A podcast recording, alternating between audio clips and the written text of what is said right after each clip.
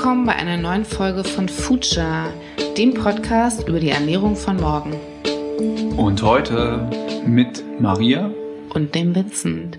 Wir fragen uns, wie 2050, wenn wir laut WHO hier 10 Milliarden Menschen auf der Welt sind, wie wir die alle satt bekommen sollen und das auch noch gesund. Weil bis jetzt haben wir schon 2 Milliarden Menschen, die sind übergewichtig und eine knappe Milliarde von uns, die hungert. Hallo und willkommen zu einer neuen Folge Future. Heute zu Gast der Moritz Zürewitz von Kolonne Null. Hallo Moritz. Hallo, schönen guten Morgen. Guten Morgen auch von mir, grüß dich. Genau, Kolonne Null, dafür arbeitest du, da bist du Gründer. Und ihr schreibt auf der Seite direkt, ihr habt alkfreie Premium-Weine im Angebot. Wie stelle ich mir das vor? Ihr klopft jetzt erstmal so ganz normal die Winzer ab und dann erklärt ihr denen, dass die Umdrehungen da aber leider wieder raus müssen? Ja, so ein bisschen muss man sich tatsächlich vorstellen. Also es fing so an, dass wir vor über zwei Jahren uns selbst als gerne Weintrinker, auch gerne zu vielen Weintrinker, äh, die, die Frage gestellt haben, können wir so weiter konsumieren? Oder ist es nicht eigentlich spannend, auch, sag ich mal, am Dienstagabend alkoholfreie Alternativen zu haben? Dann haben wir über so witzige Sachen wie Gewürzwasser geredet, irgendwelche Sachen, die man produzieren kann, die aber letztendlich schon so eine, eine Wertigkeit äh, haben, die irgendwie eine Wertschöpfung erfahren haben und ähm, kamen so auf allerlei mögliche komische Ideen und sind aber am Ende doch wieder beim Naturprodukt Wein gelandet. Und ähm, letztendlich ist es so, dass wir zu diesen Winzern fahren und ähm, uns denen vorstellen und sagen, hallo, wir sind die Kolonne Null und ähm, wir wollen aus ihrem echten, normal gekelterten Wein entalkoholisierte Weine machen. Das heißt, wir erhitzen den Wein, dampfen den Wein raus, den Alkohol raus.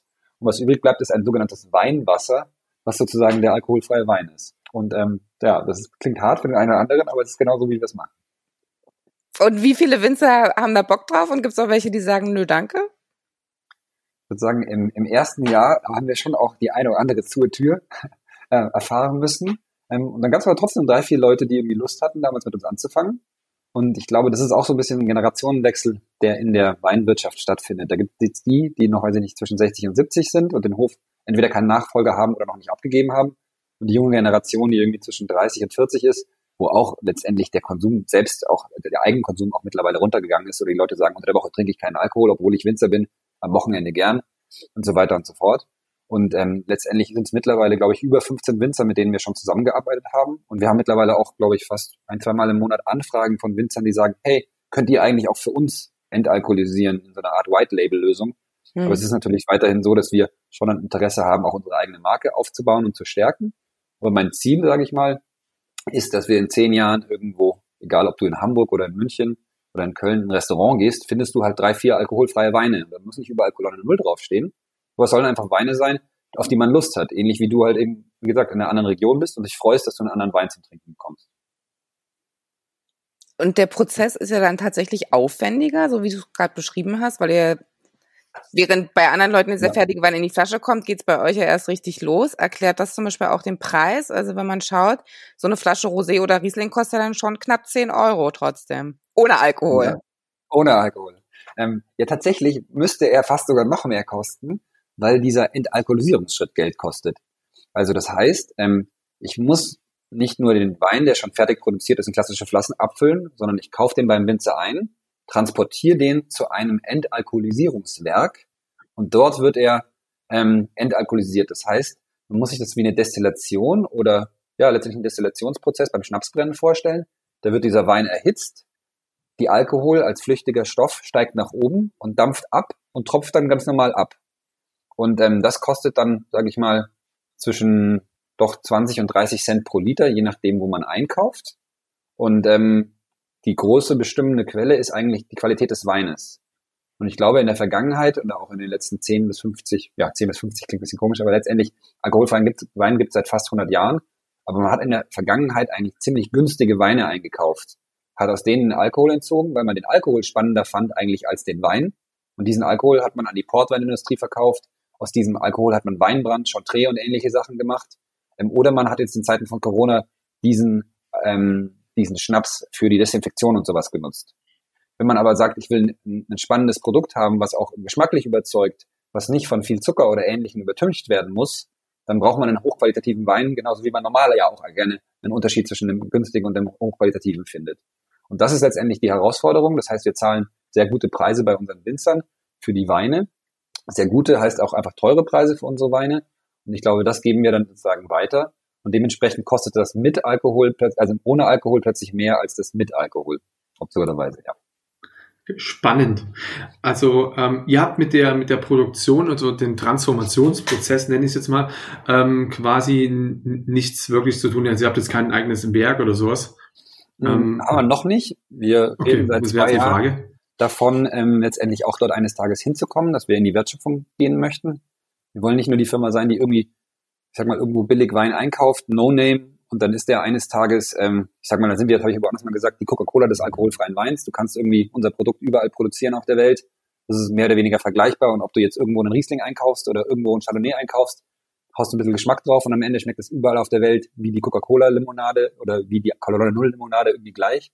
Das war nie unser Anspruch, sondern wir sehen uns, und da gehen wir, glaube ich, immer mehr hin, so ein bisschen wie ein Verlag. Also jemand, der ähm, mit guten Winzern auch als Team gute Weine produziert. Und diese Weine und Winzer können sich über die Zeit auch verändern. Und man hat aber auch gerade im Fachhandel oder auch für den Endkunden alle paar Jahre oder auch alle paar Monate wieder neue Winzer, mit denen man arbeitet. Und dann hat man die Möglichkeit, auch mit einem gefeierten Winzer zusammenzuarbeiten, um mal was Neues zu machen. Man kann saisonal auf Rosé, äh, Rosé und ähnliche Produktionen machen. Man kann sagen, okay, wie schauen denn Weine aus Bulgarien aus? Wie schauen denn Weine aus Frankreich aus? Wie schaut denn auch mal ein Wein zum Beispiel eine Rebsorte aus, wie zum Beispiel in Südamerika gibt es Carmenere. Also man hat ganz, ganz viele Möglichkeiten, wo wir eigentlich spielen können, weil wir nicht wie ein klassisches Weingut halt auf unsere Region gebunden sind, sondern wir können da mehr machen. Und da geht es nicht darum, dass wir irgendwo günstig einkaufen wollen, sondern es geht eigentlich darum, spannende Weine zu finden, die sich eignen, auch dem Kunden irgendwie dieses Geschmackserlebnis zu erlauben. Und das ist eigentlich da unser Ziel. Und wir haben aber mittlerweile ein Team aus vier Leuten aufgebaut, die sich ausschließlich auf das Thema Entalkoholisierung konzentrieren. Also wir haben einen Chemieingenieur, das ist sozusagen unser Kellermeister.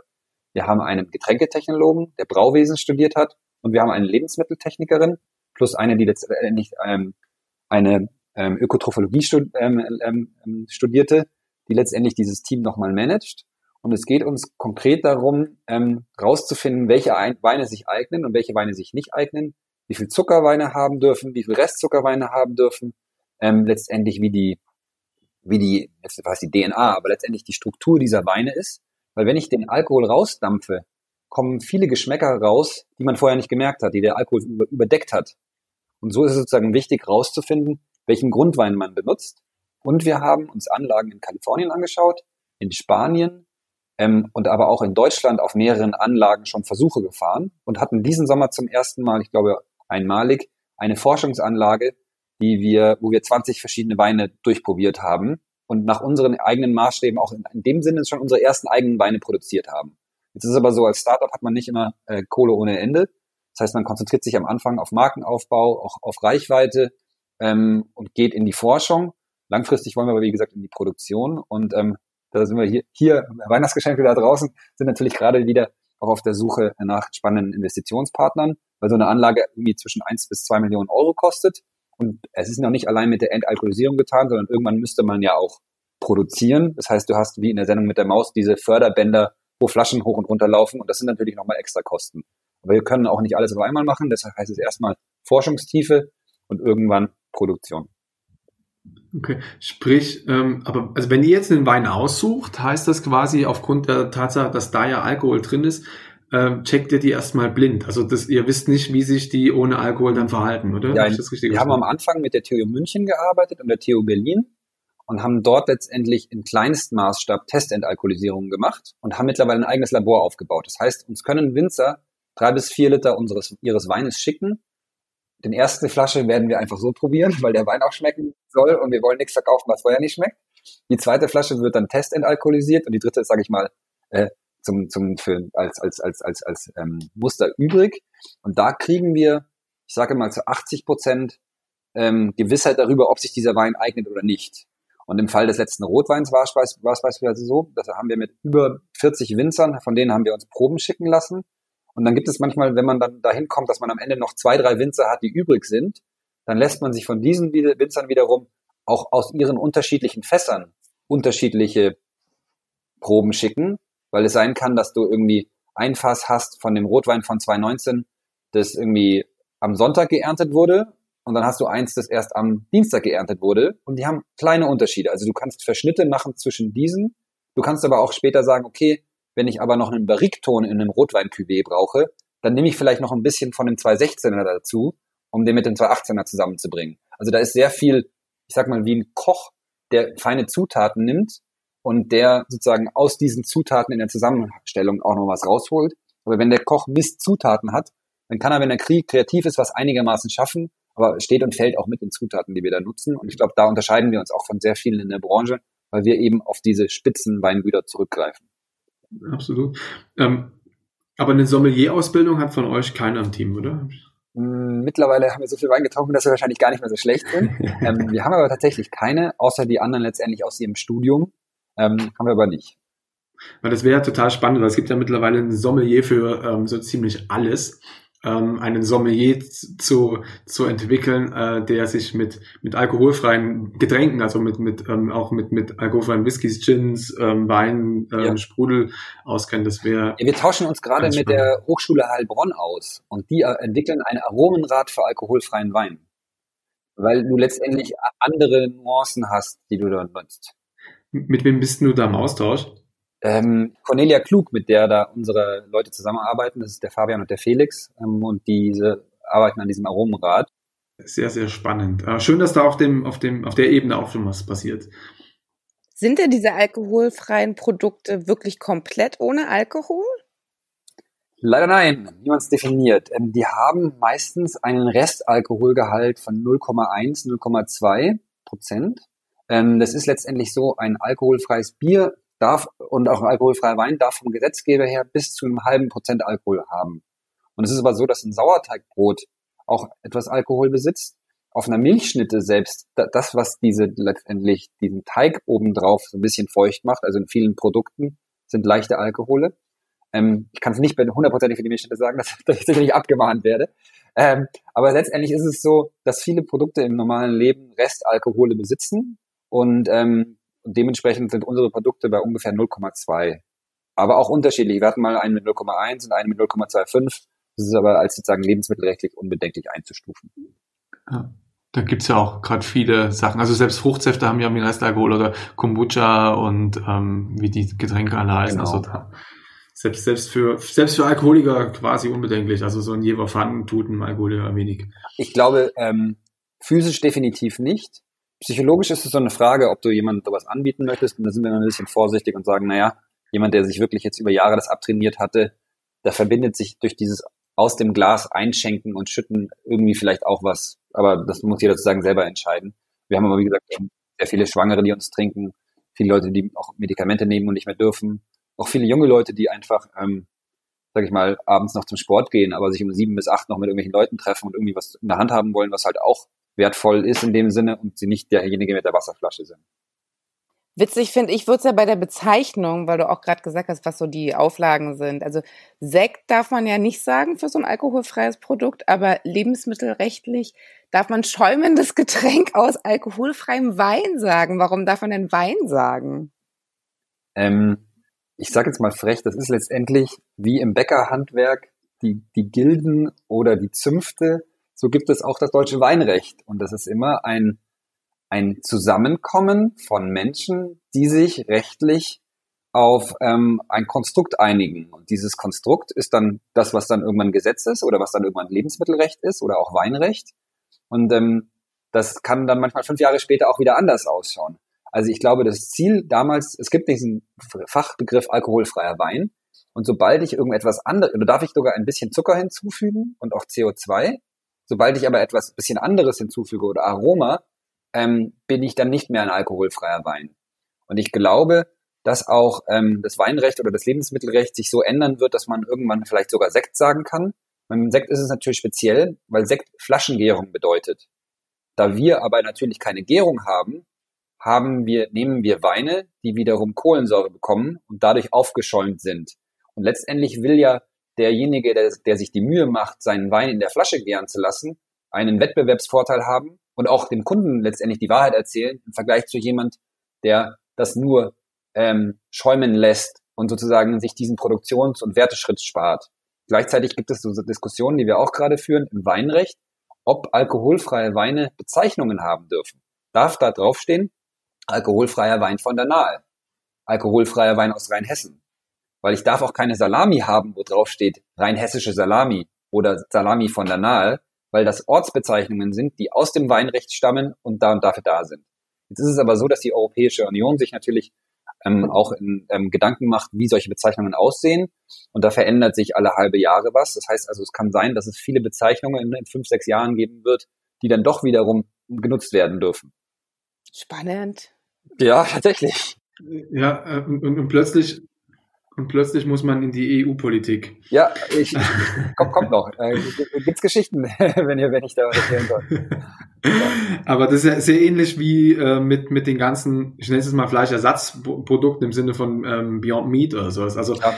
äh, die Entwicklung geht einfach dahin, die Menschen sind da sehr offen, ähm, die Menschen sind trendbewusster und oder bewusster für, für, für ihre ihren Konsum oder werden immer äh, bewusster dafür. Und dann muss die EU, äh, auch der, der, die Republik Deutschland vielleicht mal ein bisschen sich öffnen und ihre, ihre Regeln lockern, die teilweise schon, ähm, also mit 150 Jahren schwer veraltet wirken. Ja, ich meine, es, es hat ja teilweise mal gut getan, dass wenn ihr jemand weiß ich nicht, eine Kiwi als eine Banane andrehen wollte, dass das ganz klar definiert wurde, wie eine Banane auszusehen hat und wie eine Kiwi. Wenn aber die Hälfte der Bananen weggeschmissen wird, weil sie nicht wie eine Banane ausschaut, obwohl sie Bananen sind, dann ist das ein Problem. Und ich glaube, das ist eben genau dieser Spagat.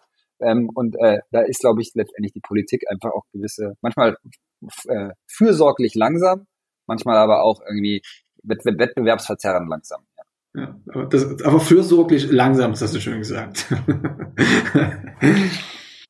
Diesen Trend, den man ja Mindful Drinking auch unter anderem nennt, beobachten wir schon eine Weile. Also es gibt ja diese erste alkoholfreie Bar, The Virgin Mary in Dublin, die so wahnsinnig viel Presse bekommen hat, oder dieser neue nüchtern Späti in Berlin, der, glaube ich, euer gesamtes Sortiment im Angebot hat und komplett auf Alkohol verzichtet, was ja beim Späti erstmal auch absurd klingt. Ja. Wann habt ihr gemerkt, das Thema wird richtig groß und ist jetzt an der Zeit? Kann ich arrogant sagen, wenn wir es vorher schon nicht gemerkt hätten, dann hätten wir das nie gestartet. Nee, das ist so eine Mischung. Ähm, ich glaube, dass das letzte Jahr schon, schon äh, uns sehr in die Karten gespielt hat. Ähm, ich glaube, wir, aber auch andere haben die Werbetrommel ange, angeschmissen. Gleichzeitig sieht man sehr viele Entwicklungen auch in den anderen alkoholfreien Alkoholikers, nicht wahr? Es gibt irgendwie ähm, sowas wie Seedlip, alkoholfreien Gin oder Non-Gin, das jetzt Laori heißt. Ähm, es gibt irgendwie Bitter, die, die nach und nach kommen. Und ich glaube, da entwickelt sich eine ziemlich spannende Truppe aus jungen Gründern, ähm, manchmal auch aus Alteingesessenen, die einfach sagen, wir wollen eine, ich sag mal, das, was man im Englischen, glaube ich, Adult Drinks, also gehobene Erwachsenengetränke machen, die auch weniger Zucker haben, die ähm, einfach irgendwie genießen, erlauben. Und ähnlich wie ein Vegetarier, wenn der sagt, ich möchte aber keinen Schinken essen, dann gibt's einen guten Käse. Und wenn ich aber keinen Alkohol trinke, gibt's halt einen Tee oder mal einen Kaffee oder vielleicht noch ein Kombucha, aber da hört es irgendwann auf. Und ich glaube, das hat unglaublich angezogen. Ich glaube, wir waren irgendwie in 50, 60 Presse- und Print- wie Online-Medien auch in den letzten sechs Monaten allein. Also das ist bombastisch, was da auch einfach passiert.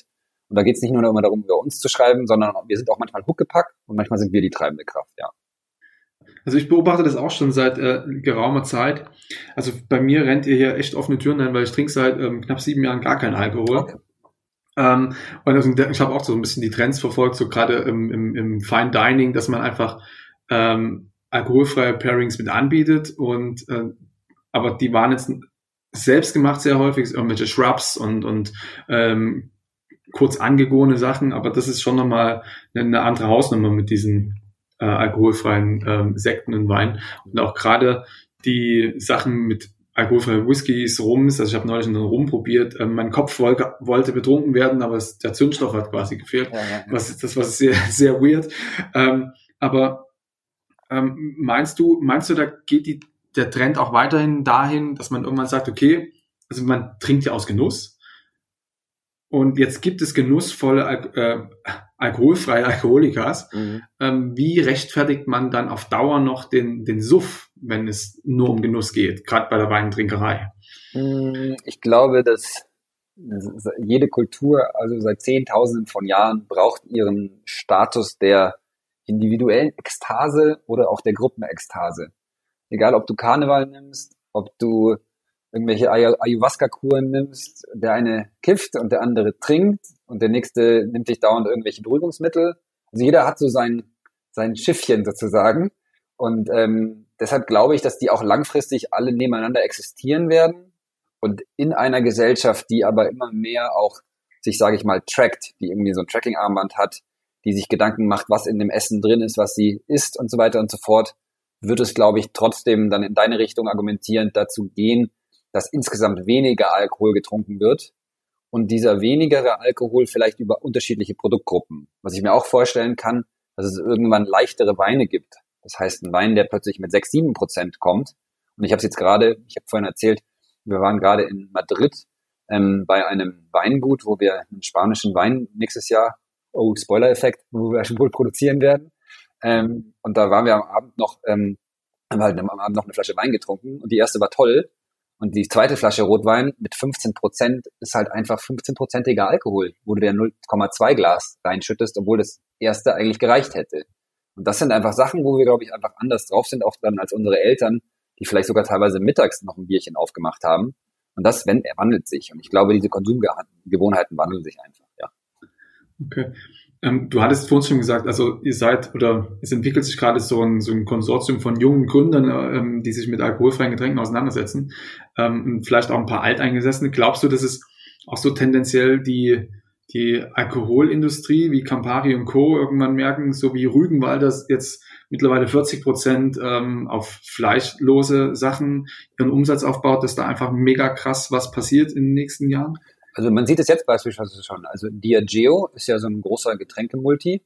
Der hat sich beispielsweise an Seedlip beteiligt und an Wonderleaf von Siegfried Gin. Also da sind direkt diese Investments schon, haben da schon stattgefunden.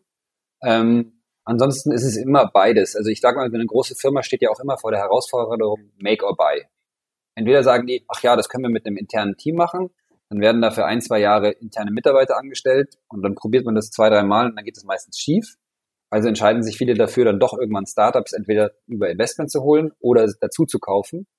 Und ich glaube, das ist letztendlich eine, die, generelle Innovationsdynamik oder das Dilemma bei den Großen. Und die Startups probieren das halt sozusagen. Ähm, da werden auch wahrscheinlich von 100 irgendwann in 10 Jahren nur noch 10 übrig sein. Das ist auch natürlich, ne, wenn man in so einem neuen Segment unterwegs ist. Aber ich glaube, es ist so von beiden Seiten ähm, und wiederum wahrscheinlich eher von Bottom-up getrieben als eben von Top-down. Wobei ja zum Beispiel auch alkoholfreies Bier so wahnsinnig durch die Decke gegangen ist. Also da hatte ich jetzt neulich auch mal Zahlen. Also es ist mittlerweile, glaube ich, zwischen 5 und 6 Prozent ist der Markt für alkoholfreies Bier in Deutschland, was enorm ist. Und aber gleichzeitig krass, auch ja. wieder, wenn du dir vorstellst, wo wir herkommen, es gab wohl in der DDR schon Aubi, das Autofahrerbier. Und gleichzeitig gab es 1979 ist Klausthaler, hat angefangen mit alkoholfreiem Bier. Also wir reden jetzt von über 41, von über 40 Jahren, ähm, alkoholfreiem Bier, das sich so nach und nach rankämpft. Und ich glaube, ähm, Erdinger Weißbier, das man ja auch jetzt so als isotonisches Sportgetränk gut vermarktet, als alkoholfreies Bier sozusagen fast schon teilweise synonym benutzt, die haben erst 2001 damit angefangen. Also die haben auch 20 Jahre Klausthaler vorarbeiten lassen, bis sie dann auf den Trend aufgesprungen sind. Und jetzt gibt's fast 500 alkoholfreie Bier in Deutschland, habe ich letztens gelesen. Das heißt, man muss sich immer fragen, wo steht diese Branche eigentlich gerade? Ähm, und ist auch der alkoholfreie Wein vielleicht jetzt nicht, ist vielleicht jetzt nicht dort, wo, wir sind jetzt nicht in 1980 in den Terms, aber wir sind vielleicht irgendwo in 2000. Und da ist auch noch viel möglich. Und das schafft ja nur eigentlich auch ein gesunder Wettbewerb von Winzern, die vielleicht eines Tages ihre Weine auch anders ausbauen, von Entalkoholisierungsanlagenbetreibern, die neue Techniken erforschen und dann aber auch wieder im Zusammenspiel mit dem Markt, also mit dem Kunden, der unterschiedliche Geschmacksprofile besser findet und andere schlechter und wo sich dann vielleicht eins durchsetzt, ähm, das irgendwie von allen aus der Branche irgendwie als nicht durchsetzungsfähig gesehen wurde, einfach weil es plötzlich an anderen Momenten getrunken wird. Ich habe zum Beispiel Leute, die ähm, unser, uns als anfangs irgendwie, glaube ich, oft abends als Weinersatz getrunken haben und dann irgendwie noch ein Gläschen normalen Wein getrunken haben, aber dadurch sozusagen von ihren drei auf, auf zwei Gläser runtergegangen sind. Und die haben wir nach einer gewissen Zeit gesagt, naja, eigentlich finde ich es ganz gut mittags. Ich habe nämlich mittags früher immer Alkohol, äh, Wein getrunken, aber das mache ich schon seit zehn Jahren nicht mehr. Aber da dann irgendwie dieses Geschmackserlebnis zu haben, ist eigentlich auch nochmal spannender. Das heißt, es ist irgendwie interessant, welche Kundengruppe uns wo ansetzt oder auch nicht nur uns, sondern auch die anderen alkoholfreien Produkte. Und plötzlich hast du ein neues, ein neues Betätigungsfeld beziehungsweise ein neues, äh, ein neues Trinkmoment. Ja, ähm, absolut. Also ich meine, in den 80ern, 70ern war es ja völlig gang und gäbe oder Anfang der 90er, dass man zum, zum Lunch sich mit Geschäftspartnern trifft und einfach eine Flasche Wein macht, aufmacht. Äh, und ich finde, das hatte schon irgendwie was. Und ich, ähm, ich glaube, also als ich umgestellt habe von Alkohol auf alkoholfrei, vor allen Dingen halt mittags oder wo man immer so klassisch Bier oder Wein trinkt, fällt es schwer, tatsächlich zu sagen, okay, was trinkt man denn jetzt? Äh, Tee, Johannisbeersaftschorle, irgendwas in der Richtung. Ah, das ist aber relativ schnell unbefriedigend. Ja. Und da finde ich es auch total spannend, wenn man anfängt, einfach mittags ähm, da Fokus drauf zu setzen. Also ich habe jetzt ja hier so eine schöne Flasche von euch rumstehen. Äh, es ist 11.37 Uhr, also kann man auch mal... Ich sage ja, jedes Kind sollte auf dem Weg zur Schule ein Gläschen alkoholfreien Wein trinken. Wachstum verschaffen, gesund, ein bisschen sprickeln. Ja, fördert auch den äh, Kreislauf. Ne? Also man sagt ja, ja, ja, wenn man wenn man früh aufsteht und man kommt ins richtige Gänge, einfach mal so ein Glas alkoholfrei. Ja. Und wenn du über die Zielgruppe sprichst und du sagst, dass vor allen Dingen auch viele junge Leute darauf anspringen, kann man trotzdem auch noch sagen, weil du gesagt hast, viele Schwangere trinken das. Oder eine Freundin von mir zum Beispiel, die hat, glaube ich, euren Rosé quasi im Abo. Der steht da immer im Kühlschrank. Sind da Frauen oder Männer für offener oder kann man das so nicht sagen? Meine aktuellsten Zahlen habe ich nicht parat, aber ich kann die Zahlen von vor vier Monaten nennen, wo wir mal auch online stark analysiert haben.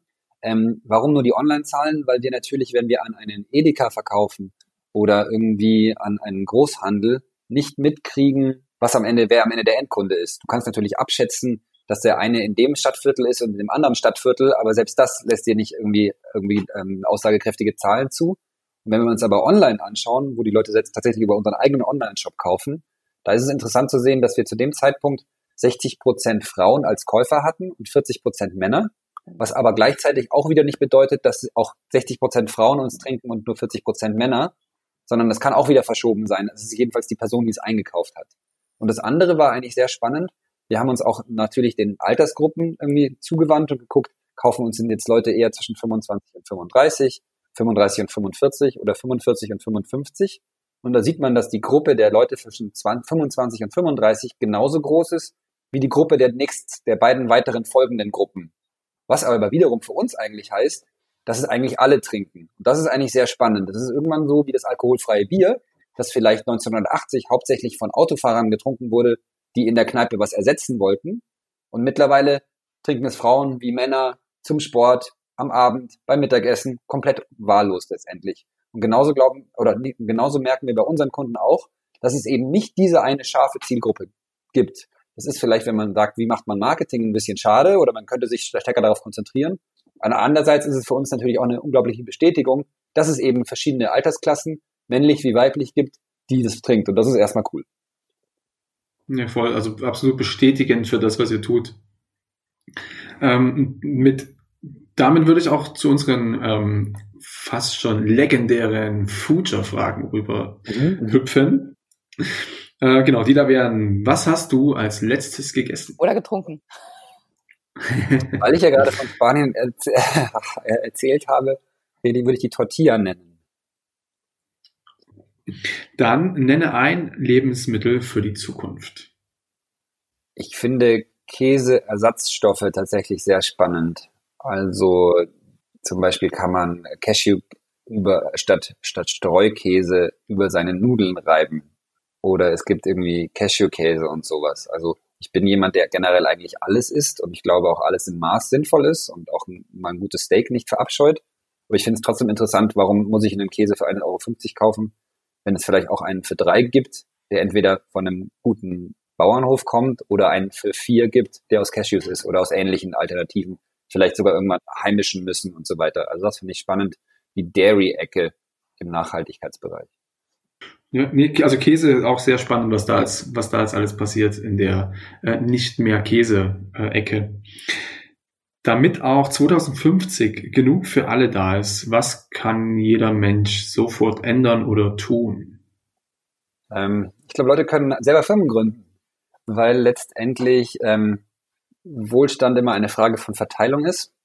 Das heißt, äh, ähm, die Parteien wählen, die gegebenenfalls ähm, mehr auf Verteilungsgerechtigkeit setzen, ähm, vielleicht ein bisschen mehr Erbschaftssteuer, als wir bisher haben.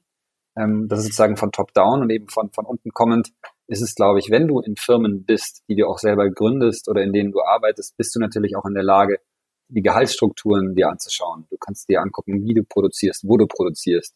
Das ist alles herausfordernd und schwierig und man macht auch viel falsch und man wird auch nicht von heute auf morgen der, der Jesus sozusagen sein.